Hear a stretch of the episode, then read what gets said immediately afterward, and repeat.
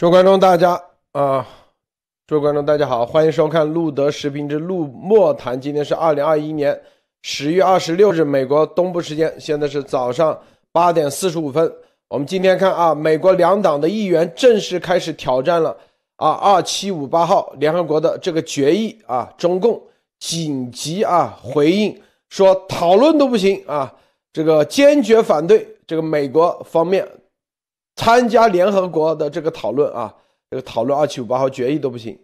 这个两党哪些议员是跨党派的议员？不仅仅是共和党啊，民主党议员也开始批中共啊，这个联合国二七五八号决议的这个，并且说台湾不是中国一啊，没有说台湾是中国一部分，没有说啊这个台湾啊不能参加联合国的，没有说台湾不能进入联合国啊等等这一些啊，这个看到没有？这就是这个多米诺骨牌效应啊。一步一步，赶紧往前推进，这个中共啊紧张了，我们待会深入的来探讨分析啊。这是一个，第二个，我们看啊，今天我们节目将会给大家带来这个《纽约时报》，还有这 C N，也全面的开始向 NIH 的主任这个柯林斯皮特达扎克啊，还有福奇开始质问，并要求他们啊下台或者是参加听证会，回应啊这一系列的。这个美国现在对他们揭露的这一系列的这种事情啊，包括他们支持这个武汉病毒研究所进行的这个跟方克逊的研究啊，他们掩盖这一系列到底进展如何？我们待会关注一下。还有这个蓬佩奥啊，这个前国务卿蓬佩奥在一次，呃，应该是一次演讲中，十月二十四号的演讲中明确说，这个武汉实验室啊，这个病毒做的为就是生武器。他所说的其实就已经完全验证了啊，全面往前推进的这个局势，这就是美国的乱枪打鸟啊！好，我们仔细待会仔细给大家来分享。好，首先莫博士给大家分享其他相关资讯。莫博士好，呃，陆德先生好，大家好。这两天感觉这个国际形势对中共的这个打击啊是越来越全面，而且是。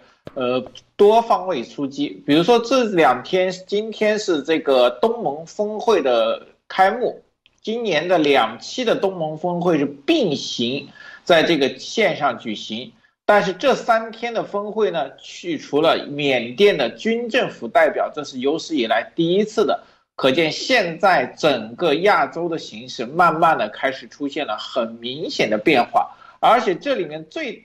还有一个明显的变化，就是说，四年之后，拜登总统以视频方式参加了这次东盟峰会，而这里面，拜登政府宣布了一个一点零二亿美元的这个拨款项目，扩大美国与东盟的战略伙伴关系，这里面包括了各种医疗、机、气候、经济等项目，也就是说，整个。中共的面对着亚洲东盟的形势紧急收缩，美国已经开始进行这个压缩，这个中共在东亚的生存空间，这也是一个非常明显的趋势。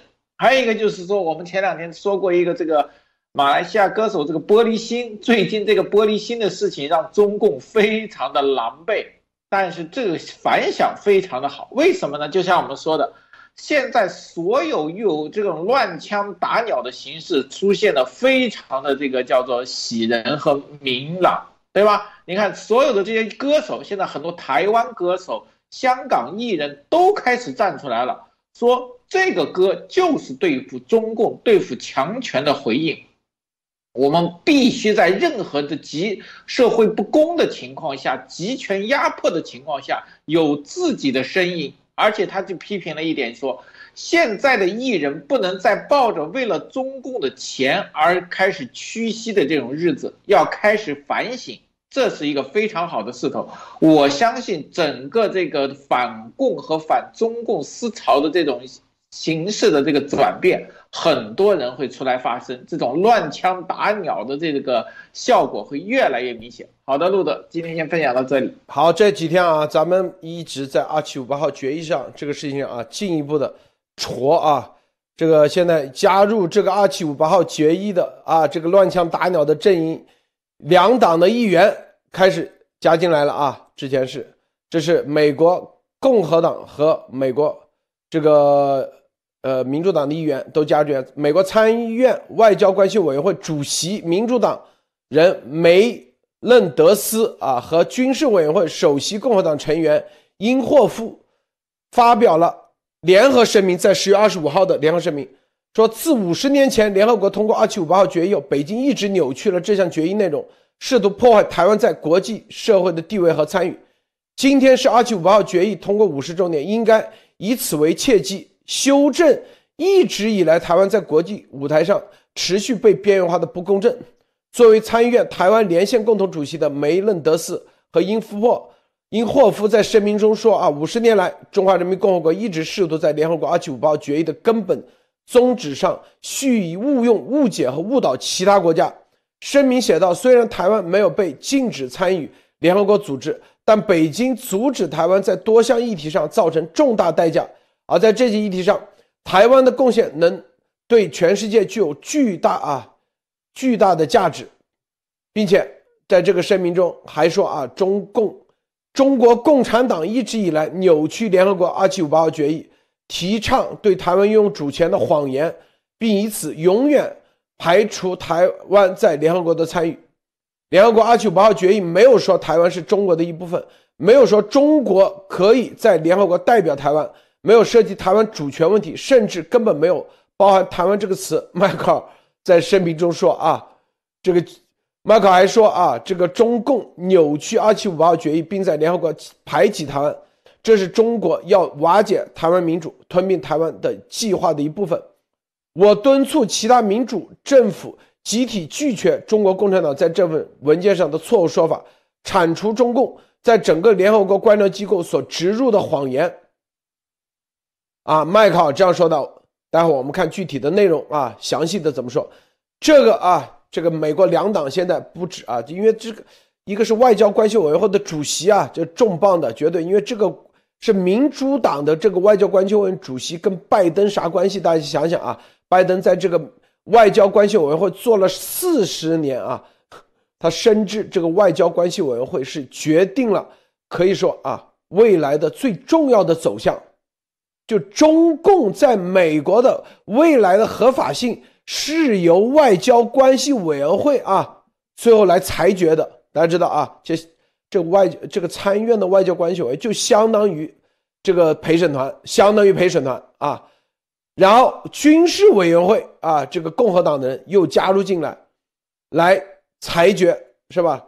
这个中共到底有没有霸凌台湾？用二七五八号决议得出结论：二七五八号决议已经被中共用来霸权、扭曲、歪解，甚至啊，对台湾的民主、对美国价值观啊。这美民主是美国重要的价值观啊，是国际社会现在啊这个国际秩序的一个最重要的指向。就相当于你这个公司，你说你是上市公司，上市公司前提条件就是股东大会选出董事会，但是发现股东大会都是假的，就是你这个股东大会投票这都是假的，那就意味着你这个公司在上市公司的合法性是受到质疑的。说白了，这就是二七五八号决议的这个重要的这个点啊，对着中共在联合国一系列的问题都要揪出来。二七五八号决议到底该不该继续存在？到底要不要废除二七五八号决议？中共在二七五八号决议上到底干了哪些坏事？是吧？这都开始进行讨论了。中共紧张的要死啊！说说啊，莫博士，你啊，你怎么看？嗯，首先大家可以看到，随着前面只这些我们说的二七五八号，就是有些开始就是普遍的声音，包括一些议员在说，但是今天是两党同时联合发声，这我觉得这就不是说是简单的评论和意思，而是整个美国外交关系和军事关系的全面的转向和定调。对吧？他这个外交是领袖，他开始说的时候，相当于整个外交关系委员会这些身份，就是说整个外交委员会，整个里面的议员和多党合作的人都开始对这个议议题进行了讨论和发声。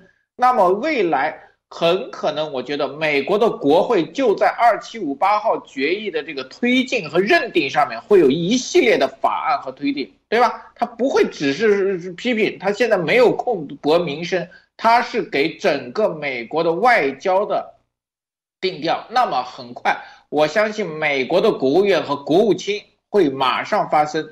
同时，如果国会通过了关于二七五八号的各种法案的话，美国的执行快就会很快。其实这也是一个信号，信号是什么呢？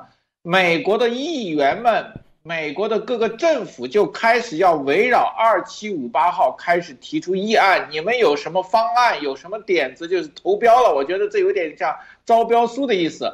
谁有什么法案？谁有什么高招？赶快出！出来，我们审议通过就开始招呼，开始收拾中共了。这我觉得是才是这个话的一个巨大的这个影响力。就像什么，美国从来不是说是主席定了大家做，而是主席定个基调，大家谁有本事谁出招。这点上，我相信很多议员已经什么磨刀霍霍，向这点开了。包括前一阵子的推进和舆论这个方面，大家知道，除了美国。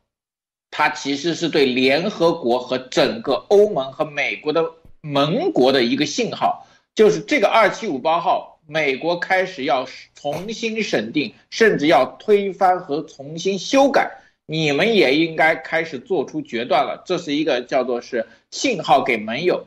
这里面，我觉得美国在联合国的影响力有可能会突然的发力对付中共。中共这一点上。可能最近是比较的被动，而且是没有想到美国会在这里面出招。好的，路德，对这个 记不记得第一次啊？这个全网啊，所有的啊，就咱们说二七五八号决议，说要挑战二七五八号决议的时候，中共可能自己都不敢相信啊，居然敢挑战联合国既有的二七五八号决议，是吧？咱们一说后面一系列的都在全面推进。看明白没有？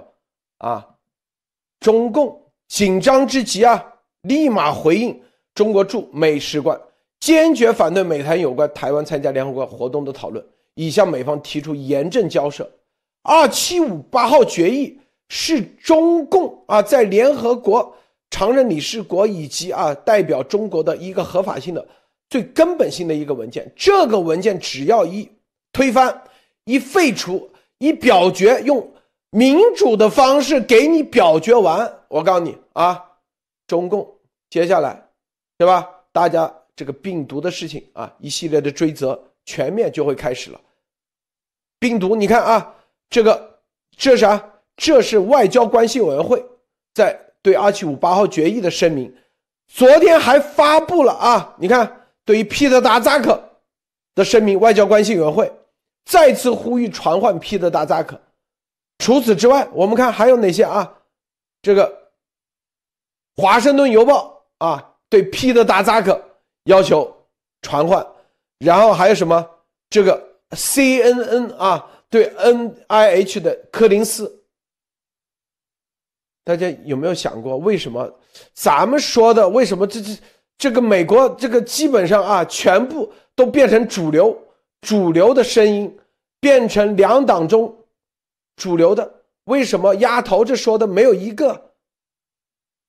如果理解这一点，大家就知道为什么路德社的节目的重要性。为什么？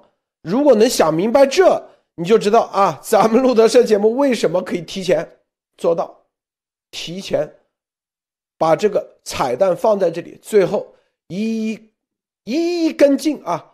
无论情报系统，无论啊司立法、司法，全部都跟进。是不是？我们再回到二七五八号决议，二七五八号决议，这是中共在联合国的根本性的啊，把联可以说是中共以为啊，但毛以为啊是什么非洲兄弟把他抬进去，纯粹胡扯。这是说白了，当时也是美国背后让你中共进来，主要就是对前苏，中共想在联合国。啊，玩啊，这个控制联合国这种表决的方式，想继续待下去不可能，没门知道吧？因为别忘了联合国总部在哪里，是不是？中共啊，以为美国的，我们之前就说什么叫做坑？中共以为在给美国挖坑，实际上中共自己掉到坑里头，掉到一个大坑里头。因为别人玩，就是别人玩民主、玩共和都玩了几千年了，你才玩多少年？是不是？你就以为你就可以影响联合国了，就可以通过啊这个什么控制非洲小兄弟、东南亚这些，用这个多数决定少数就可以啊永远的邪恶下去？我告诉你，那是不可能，绝对没门儿知道吗？包括丫头一样，他以为他通过完美犯罪，通过这个啊第五修正案就可以把美国的啊这法律玩弄于股掌之中。我告诉你，绝对不可能啊！这就是为什么我们之前始终说，你像英国女王，她知道她绝对不可能扳得过民意，她知道宪法就算给英国王室有。豁免权可以不遵守法律的这种权利，他都不敢去越雷池一步。这就是啊，这就是真正的文明，因为他们真正知道，哪怕有空子给你钻，你都不能钻；哪怕有这个权利给你去啊豁免，你都不能轻易的用。为什么？因为他知道民意才是最重要的。美国西方世界民意的。啊，你哪怕钻了，最终民意一定让你粉身碎骨。中共是不是二七五八号决议？这些文件都是死的，它随时是可以变的。为什么？民意到了，自然就变。你只要你的邪恶啊，美国西方世界讲啥？讲宽恕。你第一次好宽恕你，比如说啊，八九六四。啊，就是文革宽恕你八九六次再宽恕你，好，后来啊贸易这块再宽恕你，贸易协议跟你签订，但是如果发现你都已经邪恶的破底线，病毒的事情这就是底线，你超越了人类的底线的时候，我告诉你，绝对不可能再给你机会，这就是我们为什么看，你看啊，这个蓬佩奥。不知道在哪里的演讲，十月二十四号。但是毫无疑问的是，中国中共国 P P R C 啊，中国共产党 P R C 操纵 W H O，造成了全世界范围内不必要的伤害及其死亡。大家更该清楚的是，罪魁祸首的五毒所至今仍在运行。我们必须具有视野，同时也得学习一九八六年由里根政府所提出的国家级实验室。必须同意其科学技术和计算能力符合当时所称的人类基因组计划。这些国家级实验室本该按照这个要求来证明武汉病毒的出处，并且阻止疫情大爆发。而且最简单也最无替代、最无可替代的方法，就是查看这个病毒的基因组以及病毒爆发的起始点。查看基因组，彭票啊，这话。话里的话已经很明确的告诉你，这个基因组是什么原因啊？是吧？已经很明确的，这已经造成全世界数百万的丧生，并且还在继续造成伤害，以及给每个人带来负担。我告诉你，做这严博士的全美巡讲，每到一处，直接问他，问在座的所有人啊，现在还会觉得这个病毒是来自自然？有多少人会相信？没有一个人，没有一个人。就连十几岁的小孩都相信这个病毒就是来自实验室。放在去年，谁敢相信？一定说你是啊，crazy，疯了，是不是？就在去年，严博士刚在批的啊，就是在 Tucker Carlson 第一次做节目说这是来自实验室的，坚定的。就连业内的现在啊，坚决支持咱们的一些情报界的人，当时都觉得严博士 crazy。但是现在看完以后，坚决的说严博士是 high credibility，极高的信誉度。这这词可不是一般啊，这是是情报界的用词方式啊，这可不是啊，这个定义大家去看看是啥意思啊？至于说丫头，那去 liar 就这个意思啊，我告诉大家，说二七五八号决议的根本性的动摇，这个直接的导火索，百分之百告诉大家，就是大家已经对中共彻底看清楚，就是因为都知道这个病毒是中共造的，释放到美国的，全世界的。这是根本性的，但是有些流程你必须得走，因为美国程序正义很关键，让你从正门进来，绝对不会从啊给你从后门出去，也让你从正门出去，绝对让你中共从正门出去。咱们今天把话放到这里，莫博士，您说是不是啊？是的，这一招我觉得是非常的高明，因为这一点中共绝对没有想到。为什么？大家看到吗？驻美使馆马上连谈论这个事情都敢严重交涉，说明这个上面他们心里没有底和没有应对，也就是说仓促应战，然后又向美国。但是大家不要忘了。美中共国驻美国的使馆现在跟美国的国务院和美国的政府其实基本上没有交流。我在奇怪，他这个严重交涉的东西是递在谁呢？递到这个美国国务院的门房还是谁？对不对？接的官员、副国务卿都不愿意见他们。那么他们的这个抗议什么时候能交上去？其实大家自己他都没有底。但是这说明一个问题，中共现在非常惧怕这一招。我觉得美国是在联合国里面出招非常高明的一招。怎么说呢？就是当年美国开放了世界这个大市场给中共国，相当于就是说在赌场里面做个不好的比，就赌场里面突然容许中共国进这个赌场来参加各种活动和游艺。但是中共进来不按正常出牌，什玩什么都出老千，对吧？他玩什么都出老千。但是呢，现在美国人现在肯定的哦，你玩什么都骗钱，玩什么都是假骗偷。那最根本的方式就把你赶出赌场，这一招是最有用。每个地方跟你这抓你怎么出老千，跟你争论，这都是浪费时间。最方简单的方法就是把你赶出去。正大光明的把你赶出去，你连出老千的机会都没有了。大家有没有想过？你想想看，他在 WTO、WHO 和所有这种社、这种世界组织运营了这么多年，一定有一定的话语权和东西。那只要二七五八号改变，它没了合法，它所有这几十年在世界联合国组织、国际组织的运作就全部打了水漂。中共基本上这一下就被国际能力就被一锅端了，他能不慌吗？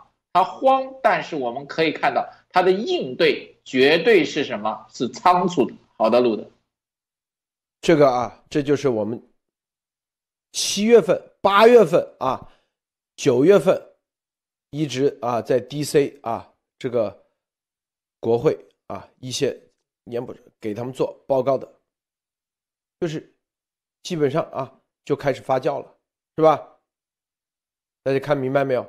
现在就是民意继续往前推，是吧？因为你像我们之前说，free freedom concourse，几十个亿元，这啥概念？大家想想，几十个亿元。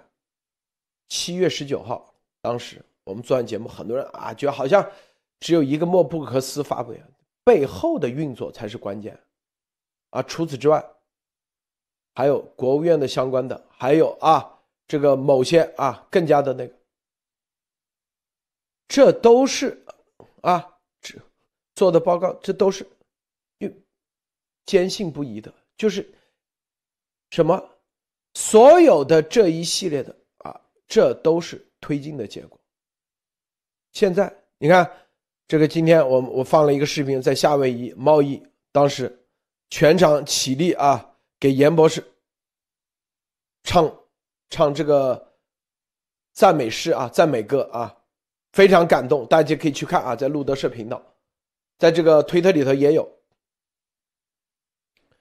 就是在这个，这就是正义和邪恶之战最终，我就这是第四场了，第四场，大型的地上小型的那不知不知道多少了啊。咱们说，就至少几十个人、五十个人以上的，我们叫不管是，啊，就是五十以下的咱们都不算，那五十以下那太多了，那太多了啊。五十以上的这第四场全美巡讲，这是推动这个人类文明的，真的离不开基督信仰啊！这我体会到了，真正的体会到。对吧？这种力量是极其强大的，啊，它不会为金钱所动，不会为啊什么湾流啊什么这些东西给所动，那个都是吸引撒旦的，吸引撒旦的徒子徒孙的那些，中共就靠这个，是不是？这两天我们还有重要的啊，绝对的，重要的。为了大家看，是感动是吧？对，他这个是发自内心的，这种力量极其强大。我告诉大家，因为从去年啊幺幺九走到现在，我们没有一可以说是啊，在美国就是相当于没有任何防防护，很多次的这种上帝概率的出现，以及能躲过很多次各种。啊，生命危险这种，这都是绝对上帝概率。你像当时，如果我们晚一天离开，那啊，这个当时康州，那估计那严博士伪装成 F 那个伪伪装成 FBI 的是吧？还他们去到我们家几十个人冲，那那后果不堪设想。大家想想，是不是？晚一天，但能提前一天。那都是上帝概率。很多人说这个，这就是今天站在未来说历史啥意思？就是走到现在每走一步，中共啊，我们坚信这中共绝对必亡啊！还有鸿门宴，对鸿门宴啊，十八楼包括那个什么幺零幺啊，这个世贸中心，这些。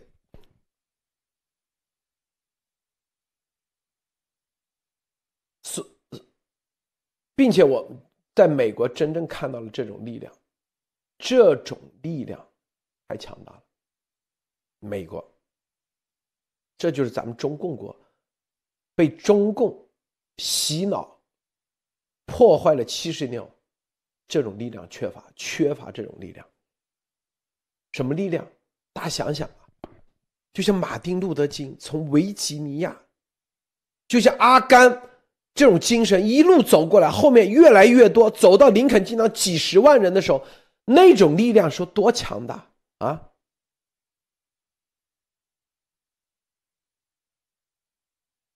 这种力量，你你就啥不能改变？大家想过没有？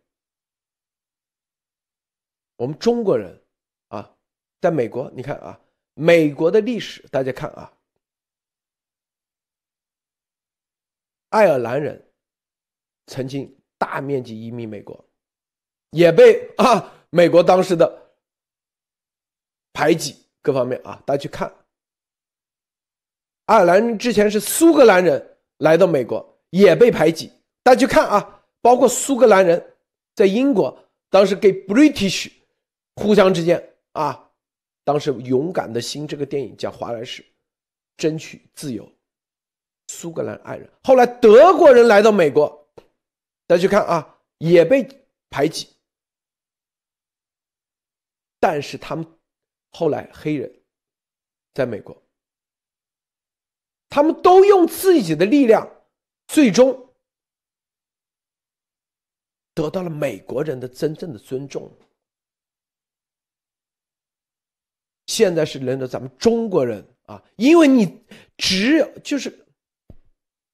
只有用美国的方式，你才可以让美国人真正尊重你，你才可以在美国这个整个啊种族这个民族啊，在全世界觉得你现在黑人，你谁谁敢看不起？不敢，因为他发现哦，原来你看这个群体啊，能凝聚，他不是列宁式组织啊，是能凝聚起来，走到林肯纪念堂几十万人，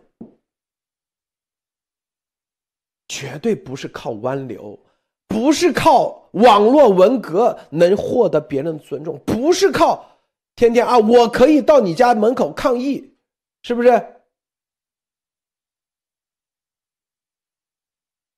这个有一个 G W 说太大眼眶，我告诉你啊，就是这就是中国人被中共洗脑的结果。中国人被中共洗脑的结果就是啊，我到美国，我到这个店里头把你所有的东西买了啊，我就得到你尊重。错，绝对错，得不到别人的尊重啊，别人根本看不起你。为什么？因为你们在真正正义的事情上能不能站出来？这才是最关键的，啊，莫博士，嗯，是的，这里面我说一下，就是特别是今天大家看到，就是这个孟晚舟回到华为这个总部的视频，大家贴了很多。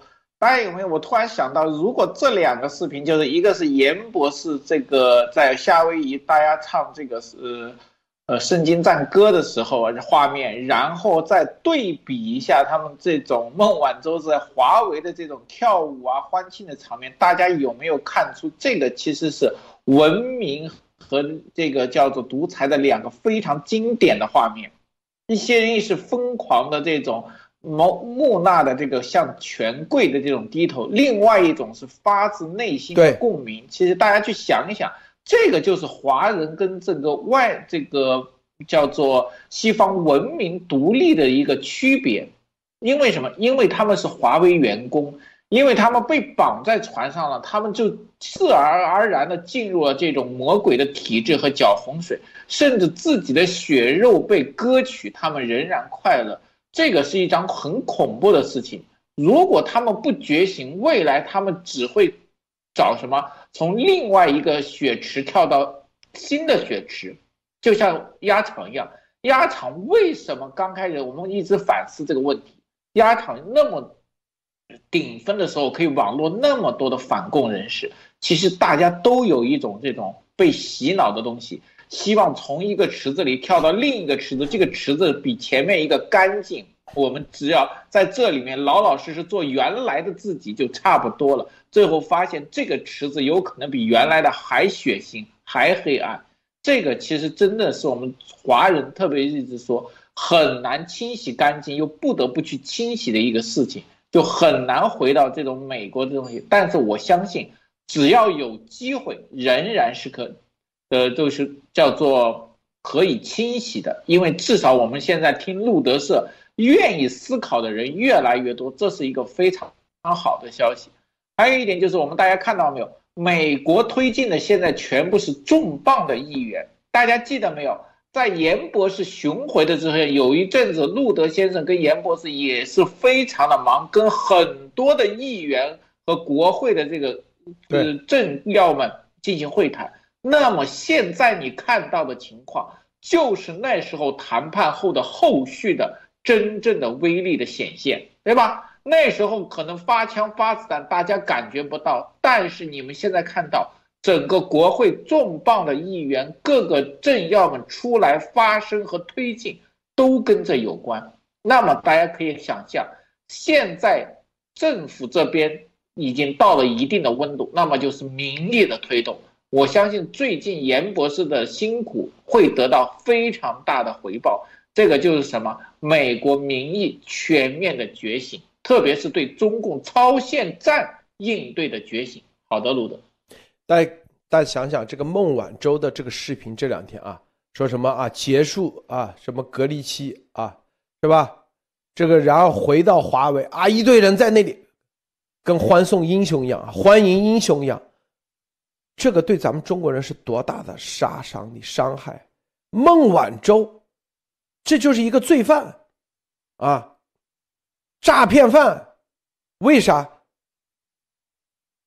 是不是他在银行造假，是吧？欺骗汇丰银行，啊，实际上跟伊朗的这个交易，并且啊，把华为把美国的设备卖到伊朗，造假说不是美国的，然后用两个人质绑架两个人质把它换回去。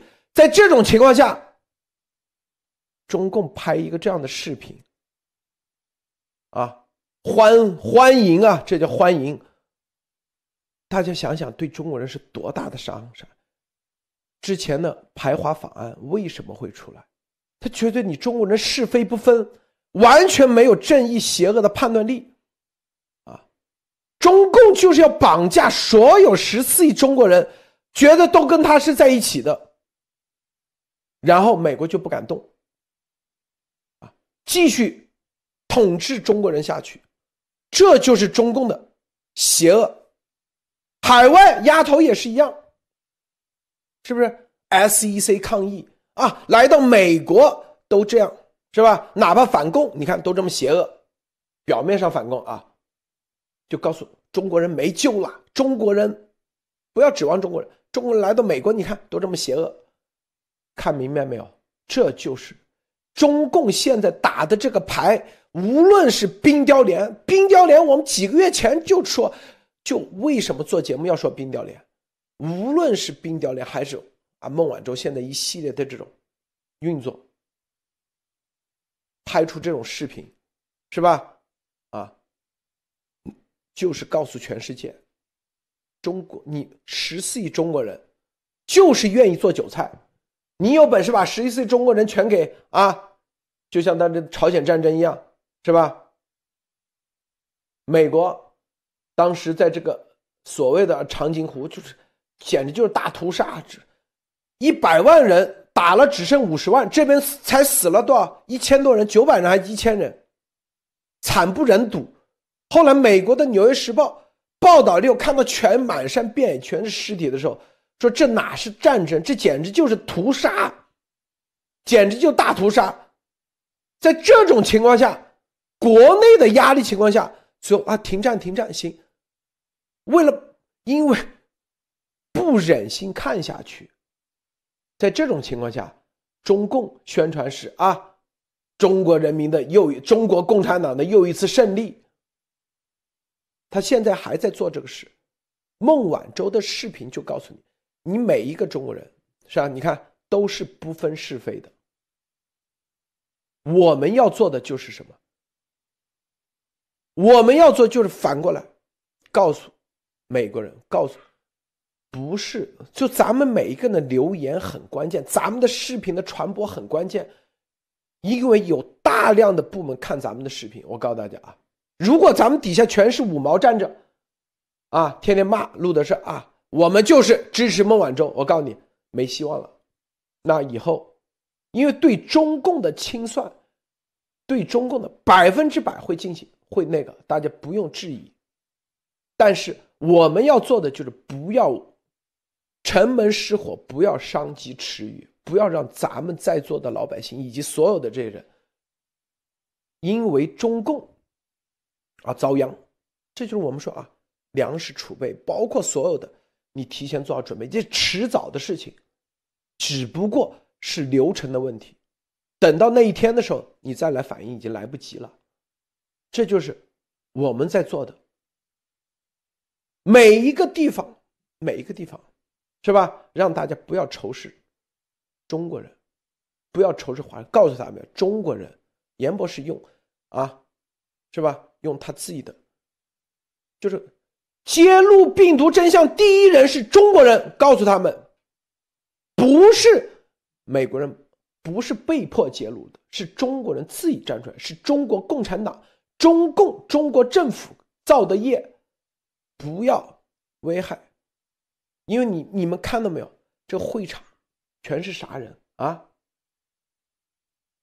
百分之九十都是白人，大家看明白没有？无论夏威夷还是伊利诺伊州，那如果我们不想让在美国的华人回头啊，被中共又打成什么？哎，说啊，美国的华人都跟中共站在一起，中国人十四亿人都跟中共在一起，这么邪恶。就跟当年日本那个一样啊，这就是咱们要做的。当然，除此之外，还有更重要的推动，名义上让大家推动全面的知道共产主义的邪恶，最终民意最后那一根稻草就是民意的稻草。很多人说啊，哪根火柴可以啊？最后这个大火柴就可以划破，这就是民意的稻草，一定会把中共这个前面已经加了很多稻草啊。不够，咱们再加一场不够，咱们两场；十场不够，咱们二十场；二十场不够，咱们四十场。总有最有一场，最后让全部颠覆，因为这个是吧？中共在这个战场上根本不是对手。阿甘精神，这就是美国的精神。美国精神是什么？就是阿甘精神。大家去看看阿甘。就知道了为什么美国这么伟大，我们就看明白了，美国就是阿甘精神。如果在美国我们还在弯道超车，还指望着什么美国的哪个总统或者每一个就可以救中国人，那绝对是做梦。美国那都叫政客，政客很关键，我们已经该做的已经做完了啊，那接下来就是继续。加稻草，是不是？你去指望某一个是绝对不可能。一场一场继续下去，中共在这里根本不是对手，根本这个战场对他来说，啊，分分钟，一场一场，这个是我们又可以加又可以影响的。中共唯一做的就是一个一个像孟晚舟这样的视频出来，我告诉大家啊。就是告诉美国啊，你看中国人怎么的啊？是不是把孟晚舟照样当英雄是吧？其实那个视频就是对着严博士来的。我告诉大家啊，反向的操作啊，莫博士。是的，大家还不要忘了，孟晚舟是一个承认了自己罪行的罪犯，也就是说，在任何的情况下，他是自己承认，也就是说，他的罪名没有任何的上诉和反诉。这样一个罪犯，在中共居然会当做英雄和女神，只能做一件事情，就是崇拜罪犯的人。那么，其实跟罪犯一样，中共就想做这件事。大家知道。当年日本被投两颗原子弹中，其中最大的一个原因，美国人最终下定决心投的时候，就是因为美日本的平民和日本的这个军人表现出与美国同归于尽的这种叫做武士的或者是呃军事的这种精神，他让美国人觉得这个民族很多老百姓也是不可救药的时候，他才下定决心的。那么，如果中共也形成这个东西，让美国和世界认为中国的老百姓都是罪犯，以崇拜罪犯为荣，以做罪犯为荣的时候，那么这个国家就非常的危险。而最终倒霉的，大家有没有想过？最终倒霉的其实是中共国老百姓自己。我们说过，即使中共国如果不被美国和东西结束的话，他完成了他最后一步的话，就是最差最差，中共和习的方法就是闭关锁国，回到北朝鲜的状态。那个时候大家想过没有？所有的老百姓生活的再回到北朝鲜，你的日子会远远比现在痛苦的多。但是这种情况下是中共最愿意看到的，只要你们还挺他，你他就有进入北朝鲜的资本。这个时候是非常危险，就是中共总有一个底线，就是什么？你们老百姓只要能铜墙铁壁筑的墙，中共在外面做什么，他都有一个最好的退路。这个中共所以会更加的肆无忌惮，这是非常恐怖的一件事情。那大家想过没有？如果到了那一步，美国人如果觉得中国的老百姓跟中共是一体，是不可救药的，他其实就会放弃灭掉中共，只是像北朝鲜一样全面制裁和封闭。那时候谁最倒霉？中共不倒霉，有十四亿的人的韭菜还可以继续割个几百年。但是老百姓呢，全部要回到水深火热的北朝鲜，甚至更差的环境中。所以说，这个时候真的想起来，中共拿老百姓做，而老百姓还愿意这样做，真的是有点什么，帮着魔鬼抽自己的血，真的是有点傻。那么大家看到严博士的声音就非常非常的重要。大家认为，如果是一个外国人或一个日本人或者是韩国人在这边说病毒真相的话，那么美国人的推进方案有可能就是完全不同。那干脆我把你中共国干成一个围成一个伊朗或者围成一个北朝鲜，让你自生自灭好了，对吧？我只要把你割点，让你没有能力威胁世界。而不是像现在要把你中共彻底的清除，这是两个完全不同的结果和思路，很可能对中国的影响也是完全不同的。好的，路德。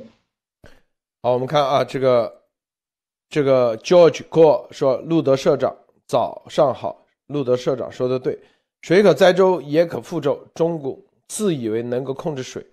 河南郑州的水灾已明确告诉世人，中共无能力控制水，水不听命于中共。这个 S E K 啊说感谢路德社。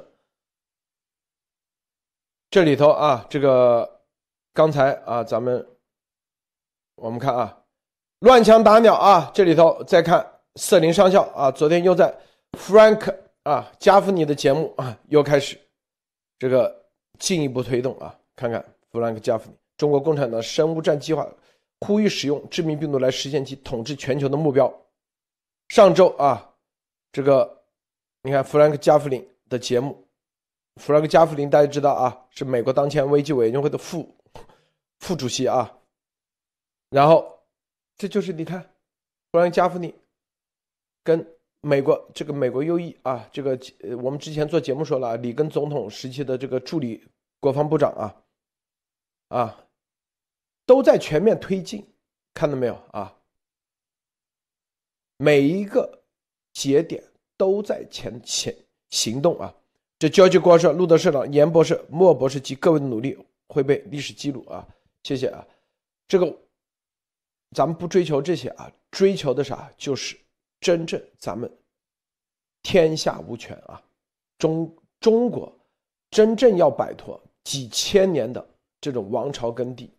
这种啊，中央集权，这种体制啊，真正走向文明，走向共和，罗马共和精神啊，真正要传播到咱们中国啊。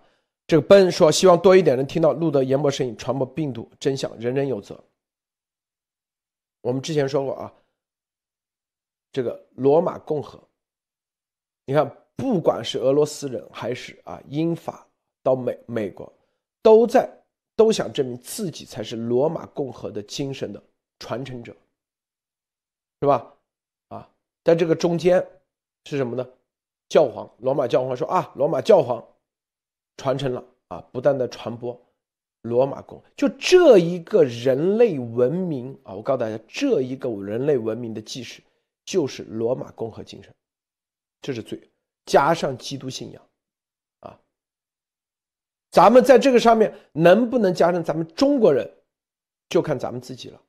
之前，盎格鲁撒克逊民族已经把这个名字给它加上去了，有三大，大家去看啊，就西方文明三三大啊重要的基石：罗马共和精神、基督信仰，再加上盎格鲁撒克逊的推进。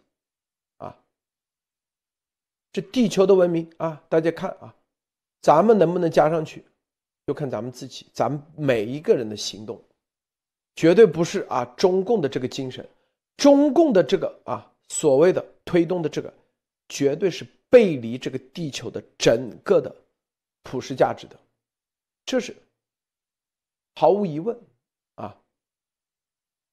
这很多人就评论中国，中共国啊，还属于。什么大洪水之前的那个，就是，就最基本的很多什么三权分立，这基本的概念都没有，司法独立，法庭这个概念到现在都没有，啊，法庭都是一党说了算，权力说了算，最基本的这个概念，这是非常悲哀的。啊，中共七十年，七十多年，忽悠中国人，不但没有往前推进，反而不断的倒退。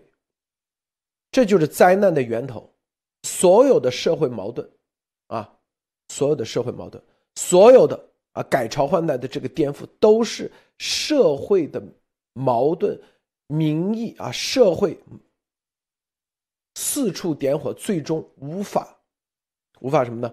无法扑灭，最终导致的重新啊游戏规则重新啊，要么就财富重新分配，权力重新分配。因为有权利所有，导致财富重新分配，导致财富重新分配，就是你的所有的积累的最后归零，又要推倒重来，是不是？有多少次推倒重来？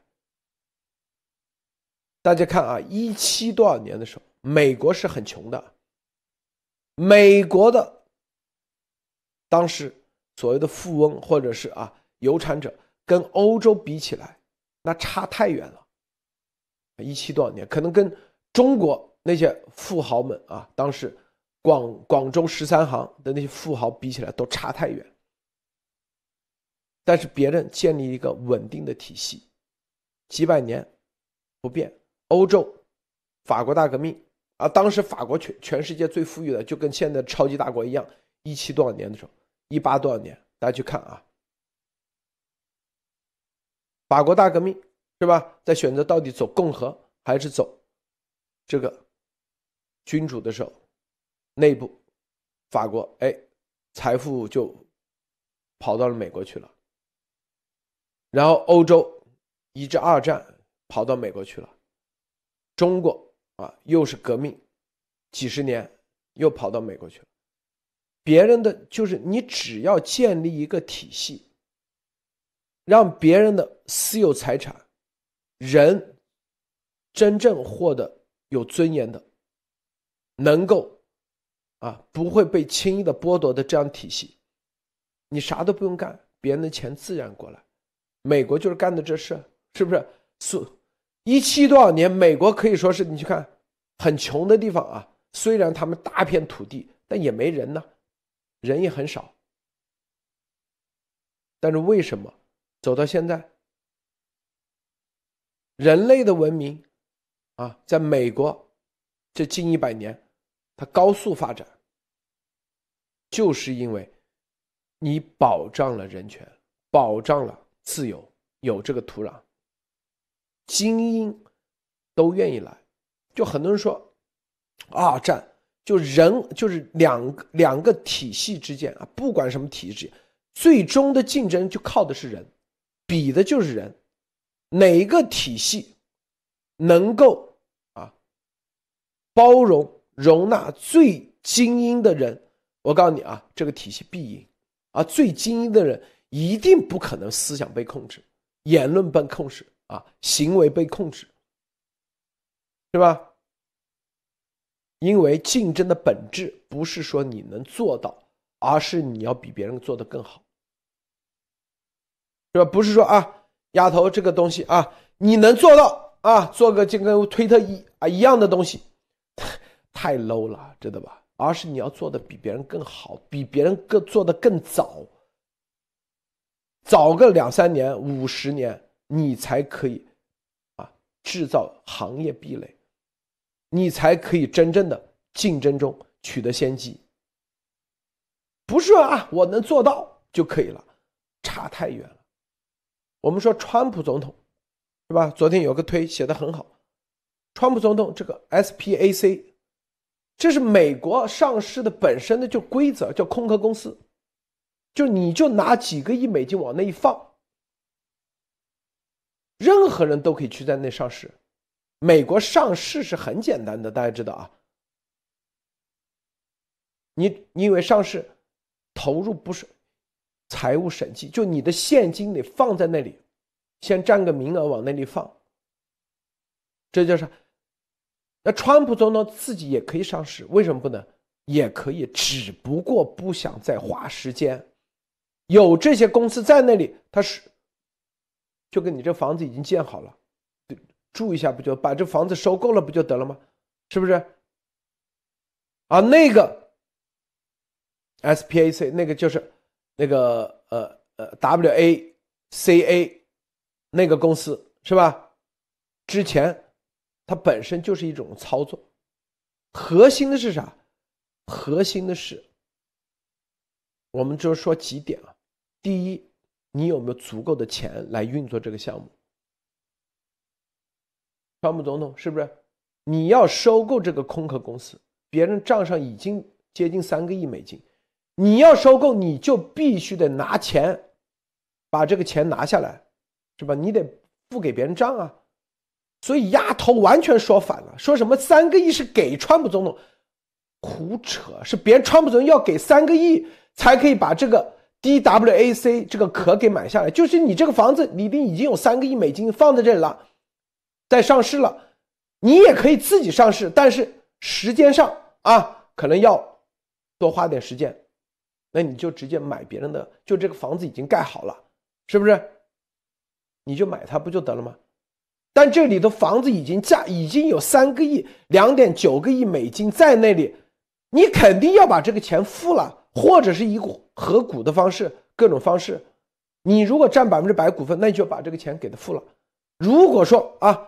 他只占百分之五，你要占大头，那行，这个钱怎么算？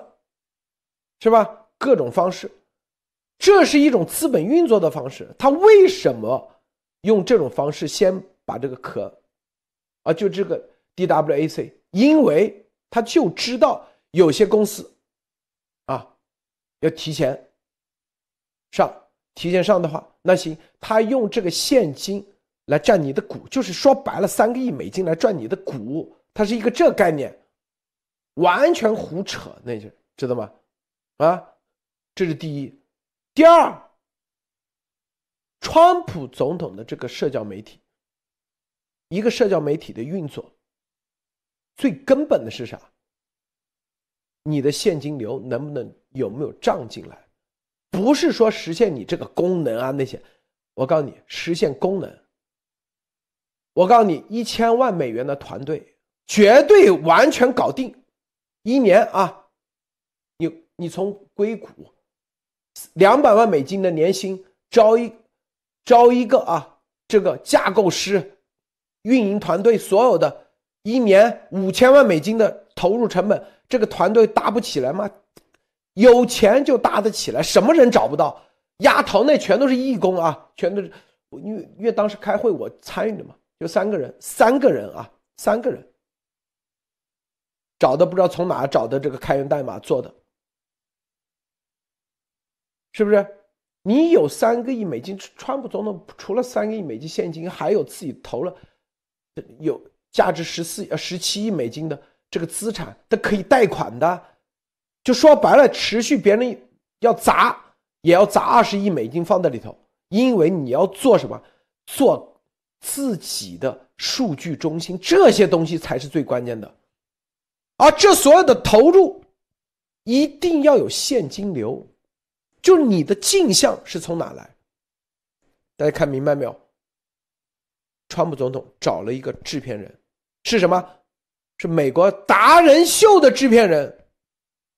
这个达人秀的制片人，这个人是关键。啥意思？就如果他这个社交媒体只靠川普的流量，只靠啊。玩政治的人右翼的流量，他肯定撑不起来。我说撑不起来，不是说跟啊一些小媒体，而是跟推特竞争，跟 Facebook 竞争，他绝对竞争不过。我告诉你，百分之百，他必须得把流量，不仅仅是政治流量，还有啥？还有娱乐明星，达人秀就是娱乐，娱乐流量进来，体育的流量进来。作为一个基础流量，在这个之上，然后啊，制造新的话题点、事件营销，然后还得有什么？最重要的有广告，你必须得有广告进来。广告的进来是什么？你必须得有广告客户。美国达人秀的制片人，他不就有广告的客户吗？是不是？制片人是干啥的？制片人就是运作整个项目，就是要拿钱的。你要拿投资，你才可以叫制片人，否则叫导演。导演是不要考虑钱的啊，制片人就是要考虑钱的。看明白没有？这他整个的运作，他已经考虑，根本丫头他从来没考虑过，因为那个纯粹胡扯，知道吧？啊，对，路德社就商业科普。你运作一个这项就相当于运作一个酒店，你不可能，你第一你得先把酒店盖起来。那盖酒店的人，你必须得曾经盖过酒店。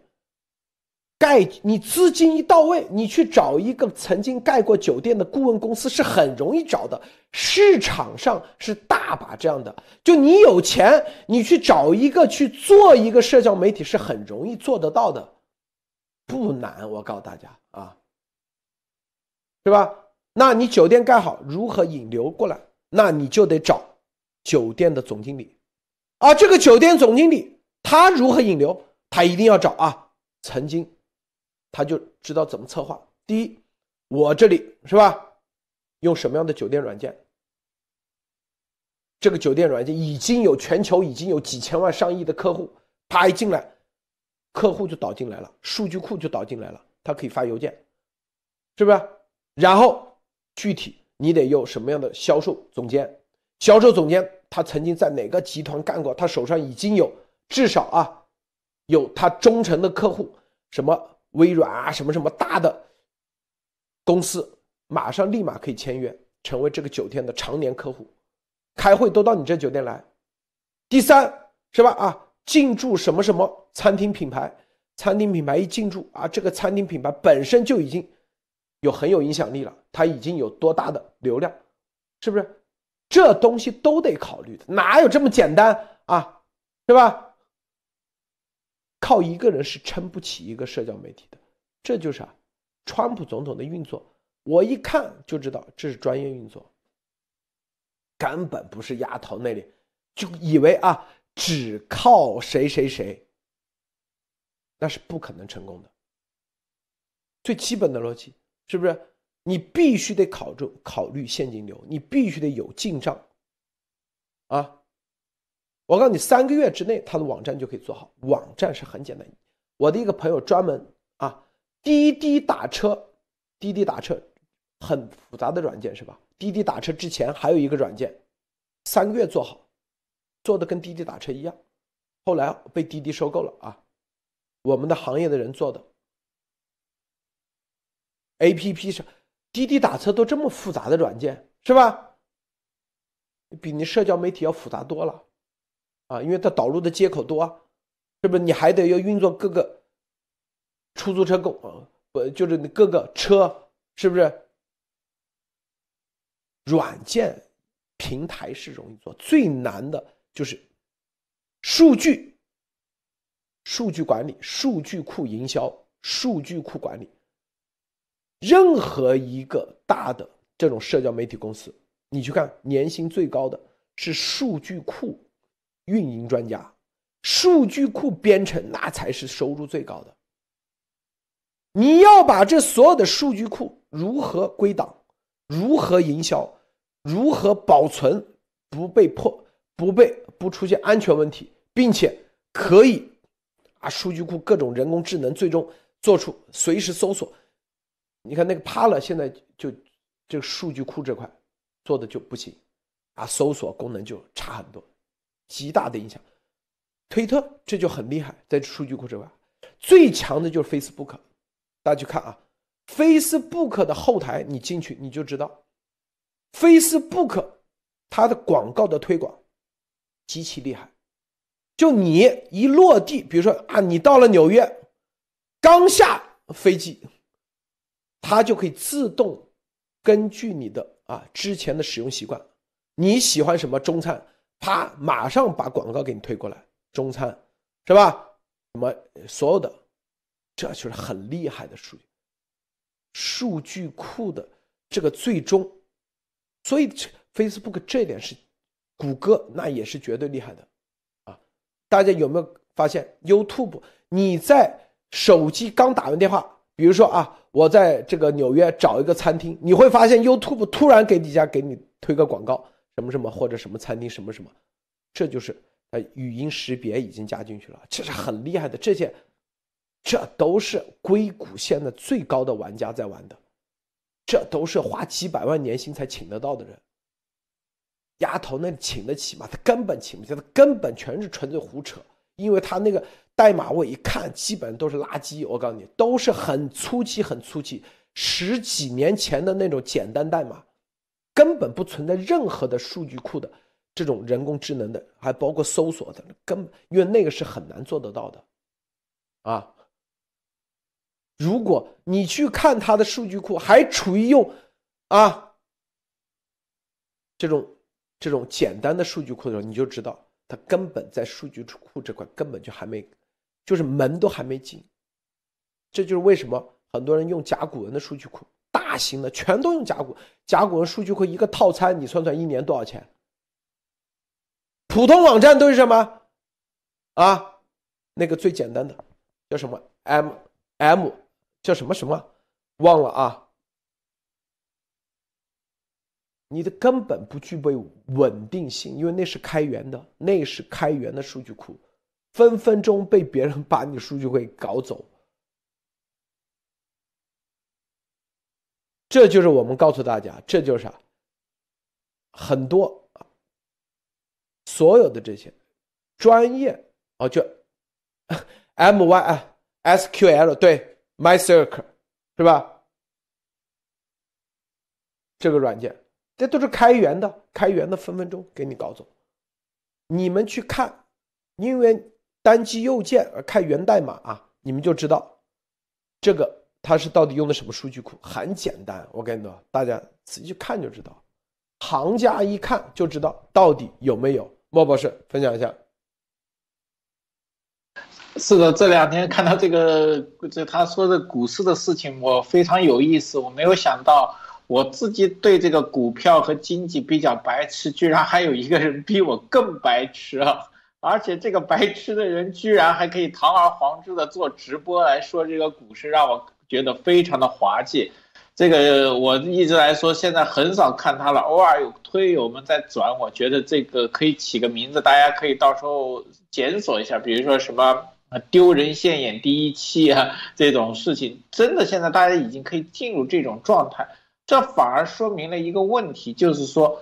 中共当很多假片都进行不下去的时候，他们会就进入了一种叫做自我麻痹的状态。大家可以看到，鸭场我现在觉得是一个非常好的存在，你千万不要呃这个叫做消失，因为它正好把很多脏乱差的就像一个垃圾站一样，它把很多我们不反共中不需要的东西和垃圾的东西归拢一下。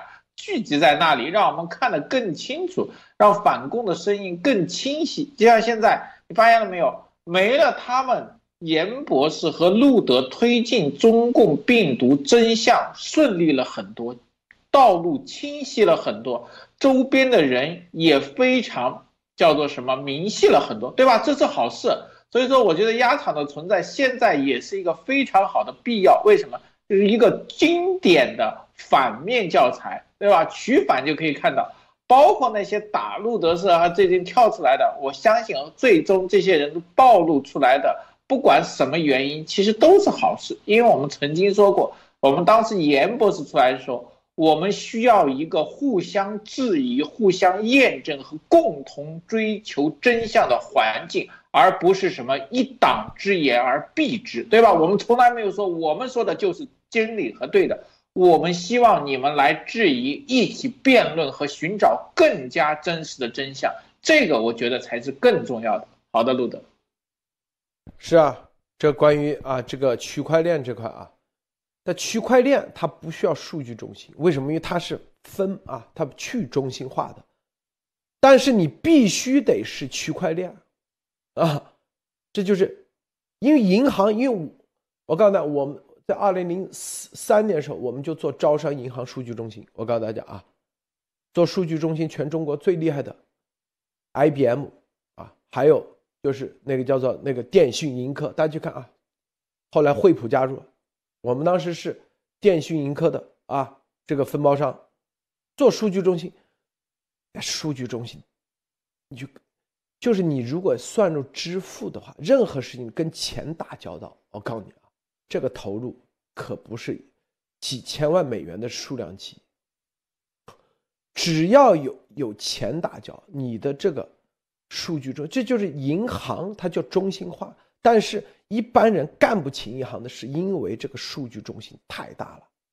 你如果有一个被黑客，那你就死定了，你这个银行就等着破产。所以这区块链就是啊，就没有数据中心，不是中心化，但是它是区块链，你是真正的区块链。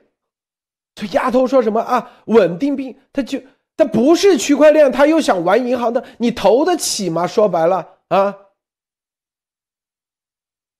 我跟你说，就光啊，招商银行当时就一个深圳的数据中心，那都是几个亿人民币砸进去，就光，因为我们做的就几百万的项目，是不是？那还不不不要说别的，是吧？还不要说它别的数据中心，你去看看所有的，一台小型机多少钱？你自己算算，得有多少小型机？它这光数据中心的面积多大？就几万平方米，啊！灾难备份中心，啊！如果网络不好，它马上要切换到啊北京或者哪里的，那都是保密的，地点绝对保密，就跟运营一个啊电信，运营一个啊这个通信啊就是。那个什么中移动啊、中联通一样，不是这么简单的，所以就是纯粹忽悠那些白，就是不懂的外行。但是你就，但是还敢忽悠，那就是真的是啊，丧尽天良，真的。而比特币它是区块链，它不需要数据中心，因为它数据是存在每个人个人的手上。你自己保护你自己的，你因为它就这就是分布式，就去中心化，所以它在这个交易的过程中安全性得到了保障。这就是为什么数据中心就是我们的银行为什么要建数据中心？因为你的所有的数据，你得放到银行保存，银行帮你保存。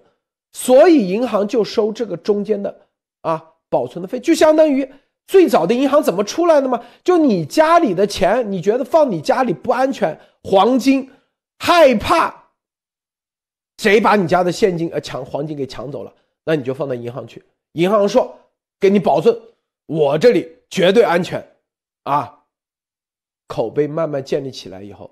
银行把你把你的黄金放到银行啊，最后银行给你一张纸，那张纸说啊，随时可以兑换啊，这个就是信誉，是吧？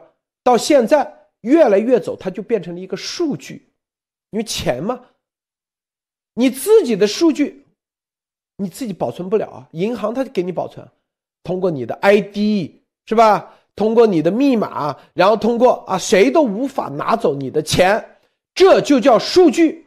如果你的数据被别人拿走了，那就银行它就保存不了了，它就。所以银行化，银行最大的价值就是因为它可以对你的数据进行最高级别的保存，并且它你的钱丢了，它还可以给你赔。所以这就是银行的信誉，所以它就必须得建，这就叫中心式。你如果做不到，你就不要在这吹牛逼，说什么我可以保存，给你什么这个挂钩？为什么银行要跟这个啊要存美金、黄金挂钩？要资产，就是因为建立它的信誉。最基本的逻辑在这里，你基本的数据你都保存不了，你你凭什么说？那说白了，你就算一堆黄金放在这里，啊，告诉别人，你看。但是你数据你也保存不了，你银行你照样是没有信誉的，何况你这根本没有钱放在这里，是吧？烧的全是冥币，就两方面你必须得做，就几个方面啊，三方面。第一，你得要向世人证明你有足够的资产和实物，告诉别人你的钱可以随时兑换。第二，你得告诉你的啊数据绝对安全。而哪怕在黄金的时代也是一样，你那张纸最后烧掉了怎么办？没法证明，怎么证明你的钱在这里？这就叫数据。第三，别人。把你的钱放这，他有足够的运营能力，能不把你的钱越来越升值，他自己可以升值，是不是？这就是啊，在古代，在以前是怎么保存这数据的？大家去看啊，就跟那个离岸公司一样，它是所有的档案都是放在分布放，它统一收集，收集完分布放在不同的仓库。谁都不知道，明白吧？并且他的那张纸一定造的很独特，谁都无法伪装，谁都无法伪造。最后靠这张纸，是不是？然后上面有具体的编码，啊，都知道是哪个仓库，啊，知道是哪个地方。这方面他就可以找得到，是不是？一张纸，别人。既不能伪造这个独特的纸，这就是他们在研究的，或者独特的签名啊，比如说银行行长，你把这个啊五两黄金放在这里，他行好，我收了啊，签名，这个签名绝对伪造不了，最终来对付，这就是啥？这就是后来不就催生了货币吗？越来越多的，这不就这逻辑吗？最基本的，那所有的。